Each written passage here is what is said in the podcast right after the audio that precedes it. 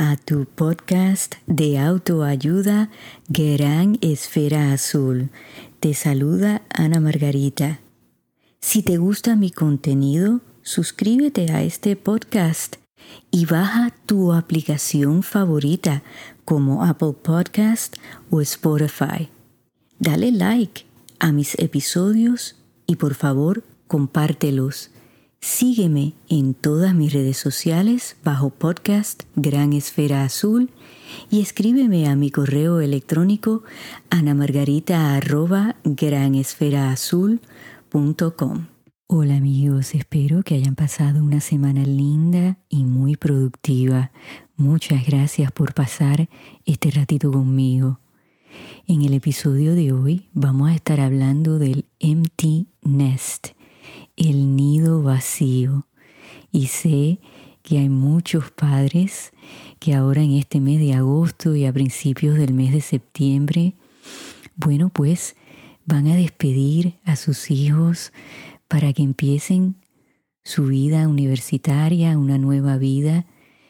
Y ya yo he pasado por esto, así que les voy a compartir lo que he aprendido y también lo que dicen los expertos en esta materia para ayudarnos a poder pasar esta transición, este cambio con mucha esperanza, con buena actitud, con buena energía, porque no es fácil dejar a los hijos volar, ¿verdad que sí?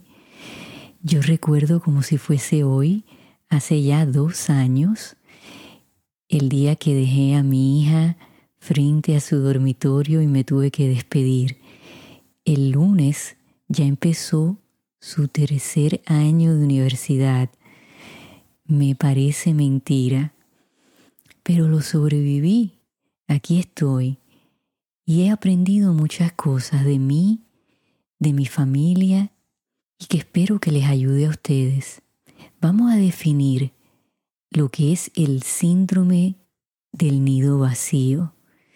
Bueno, pues esto sucede cuando el menor de nuestros hijos pues se va de la casa si solamente tenemos un hijo, bueno, pues es a veces hasta más difícil, ¿verdad que sí? Porque dicen que la práctica hace la perfección.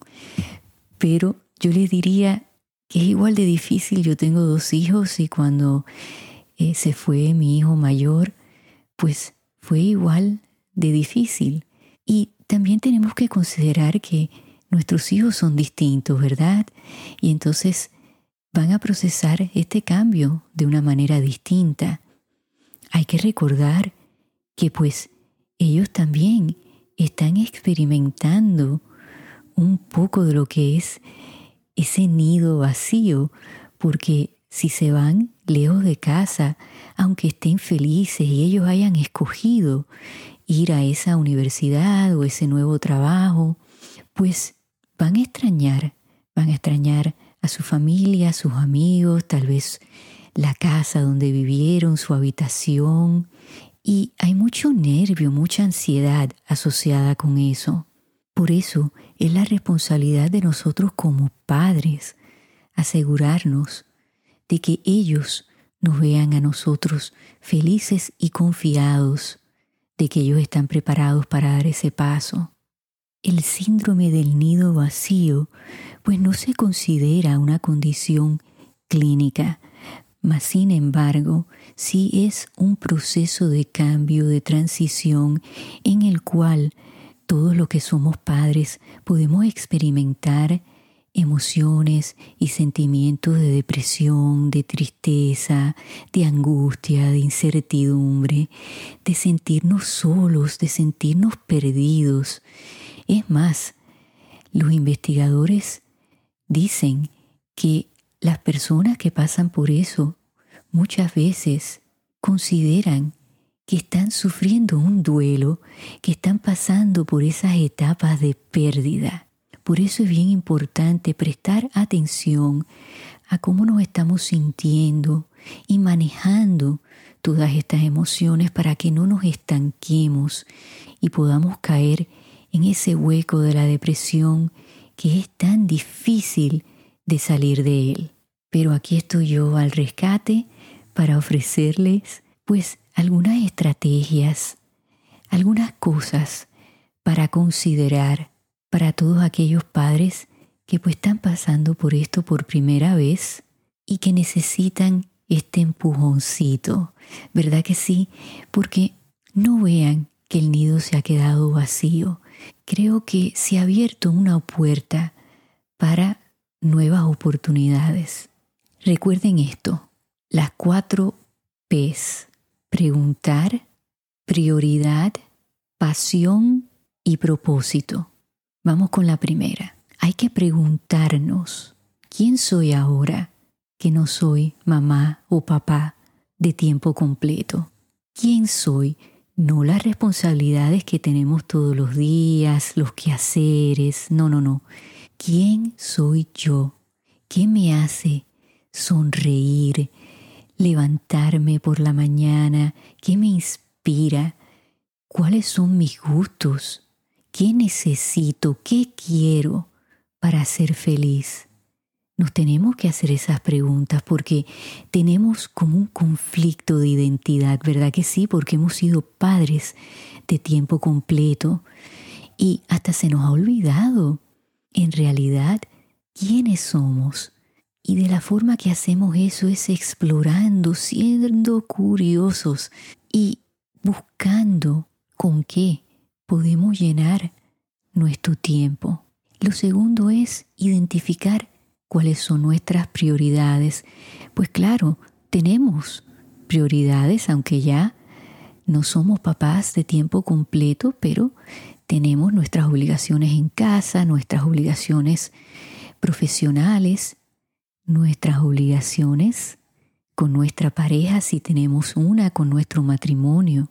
Y si estamos solteros, pues tal vez esa prioridad deba de ser buscar a un compañero o a una compañera ahora que pues tenemos ese tiempo que nos sentimos más cómodos introduciendo a alguien a nuestro núcleo familiar. Creo que la prioridad principal debe de ser cuidarnos a nosotros mismos. Si nosotros no estamos bien, no podemos ofrecer lo mejor de nosotros. Entonces nuestra salud mental, física y emocional es muy importante. Y ahí podemos ver nuevas oportunidades. ¿Por qué no? Ir a un gimnasio, ir a caminar, ir a nadar, hacer cosas que llenen esos espacios, que nos ayuden a sentirnos mejor. Otra prioridad debe de ser que si tenemos una pareja, pues volvernos a reconectar, sentarnos a hablar con nuestra pareja, a redescubrirnos, saber qué nos gusta hacer y por qué no, tener una cita romántica, irse de viaje sin planearlo y hacer actividades que pues llenen a ambos. Cuando somos padres, bueno, pues ponemos a nuestros hijos número uno, ¿verdad? Y a veces descuidamos un poquito a nuestra pareja y este es el tiempo perfecto para prestarle atención de nuevo a esa relación. La número tres, vamos ahora a explorar cuál es nuestra pasión. Muchas veces tenemos pasiones dentro de nosotros, pero las engavetamos, ¿verdad que sí? Porque, pues bueno, somos padres y nos damos a nuestros hijos al 100% y hemos sido parte de sus rutinas y pues tenemos esa inquietud, pero decimos, bueno, a lo mejor mañana, a lo mejor la semana que viene, el año que viene. Ahora es ese momento de explorar esa pasión, algo que nos llene, tal vez sea algo nuevo que no sabíamos que nos gustaba o que ya pues lo teníamos dentro y hay que desempolvarlo y volverlo a revivir y eso me sucedió a mí. Tenía esta inquietud de hacer este podcast Y cuando se fue mi hija dije, si no lo hago ahora, no lo hago nunca. Tengo el tiempo. Y he encontrado, creo que, una vocación que me llena muchísimo y que me ha ayudado a enfocarme. ¿Cuál es tu pasión? Piénsalo. Trata nuevas cosas. Nunca se pierde el tiempo. Tenemos que tratarlo y aunque fallemos, no importa, no es tiempo perdido, es un tiempo de exploración, de ser curiosos. Contesta esa pregunta. ¿Cuál es tu pasión? Por último, ¿cuál es nuestro propósito? Esa es una pregunta también difícil, porque tal vez hasta ahora nuestro propósito ha sido ser el mejor papá, la mejor mamá posible, educar a nuestros hijos, darle las herramientas, la información que ellos necesitan para salir a ese mundo incierto que estamos viviendo y que ellos se sientan preparados, dejarlos volar. Tenemos que confiar que hicimos lo mejor que pudimos y que les hemos enseñado a nuestros hijos a cuidarse, a protegerse, a tener buen juicio. Y ese es un propósito maravilloso que nunca termina porque somos padres todos los días de nuestras vidas. Lo que cambia es tal vez el tiempo que pasamos con nuestros hijos, las formas en las que nos comunicamos. Ahora, bueno, pues muchas veces nos pasamos mandando textos en vez de hablar por teléfono, pero lo importante es que esos hijos de nosotros sepan que siempre estamos ahí para ellos, que donde quiera que estemos nosotros es donde está su casa, pero que otros propósitos podemos crear, porque eso es bien importante, eso nos va a hacer levantarnos todos los días y decir, hoy voy a tratar de alcanzar esta meta, de dar ese primer paso. Apúntenlo. ¿Cuál es? el propósito que ustedes quieren alcanzar. Puede ser más de uno. No importa. Ustedes son los dueños. Ustedes son los dibujantes, los creadores de ese contenido. Si yo, amigos, no me hubiese atrevido a hacer este podcast, hubiese perdido tantas cosas. He vuelto a estudiar, he conocido personas a través de esta gran esfera que nunca hubiera conocido, que me han escrito, que han compartido conmigo sus historias. He conocido personas que tienen canales en YouTube que ahora están interesados en conocer mi trabajo, en entrevistarme.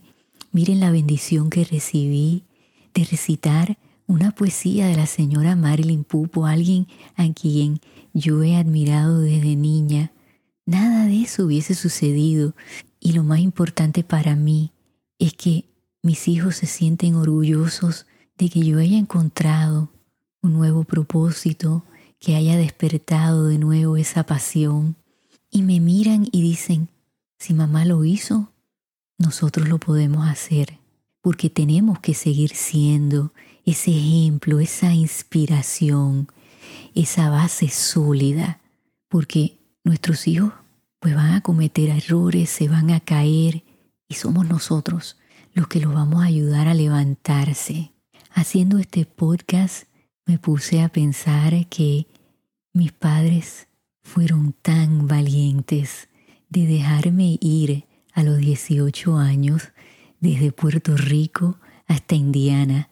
Yo tuve que tomar tres vuelos, una guagua para llegar a la universidad y por supuesto en el 1985 no existían los celulares ni las redes sociales. Y ahora me pongo en el lugar de ellos que deben de haber sentido esa ansiedad, ese temor de que yo estaba yendo a un lugar nuevo donde no conocía a nadie, una cultura nueva, otro idioma.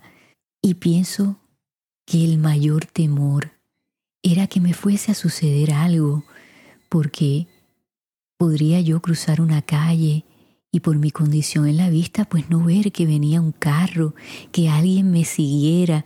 Bueno, yo ahora como mamá me pongo a pensar en todas esas posibilidades que estoy segura que pues mis padres lo sintieron, lo pensaron. Me llamaron muchísimo ese primer semestre y pienso que cuando yo no estaba en el dormitorio, seguro que estaba en mis clases o divirtiéndome, ellos estaban en la casa pensando, ¿cuándo va a regresar al dormitorio? ¿Nos va a llamar para atrás? Y seguramente insistían por horas hasta conseguirme. Hoy en día tenemos la bendición de que no es así, ¿no? Por lo menos yo sé que mis hijos saben que si les envío un texto me tienen que contestar porque mi esfera siempre está encendida, ¿no? Y entonces ellos saben cómo mamá se pone si no oye de ellos. Pero lo he tenido que aceptar y acostumbrarme y decirme a mí misma, un momento, toma una pausa, no tienes toda la información, sé positiva, seguramente la están pasando bien y ya te van a escribir. Pero claro, cuando nos arropa ese miedo, pues es muy difícil salir de ese espacio. Sobre todo hoy en día estamos en el medio de esta pandemia. ¿Hace cuánto yo estoy diciendo eso, verdad? No parece que estamos avanzando, pero sí hemos avanzado y vamos a salir de eso. Pero da mucho miedo cuando nos sentimos que no tenemos el control sobre nuestros hijos, que no los podemos proteger como queremos.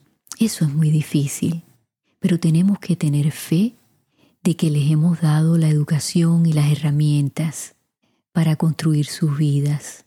No vean ese nido como algo vacío, véanlo como una fundación sólida, como un nido de amor, donde nuestros hijos siempre pueden regresar.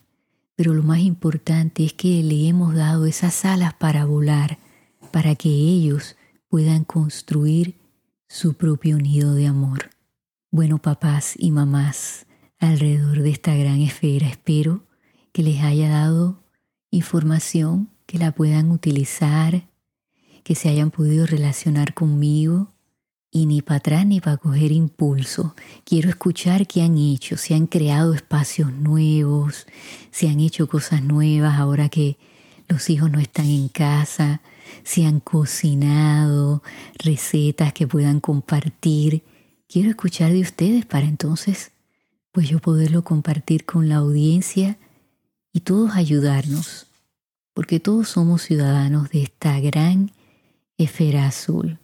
Hasta la semana que viene, amigos, cuídense mucho y recuerden, regalen y reciban luz hasta que nos volvamos a escuchar.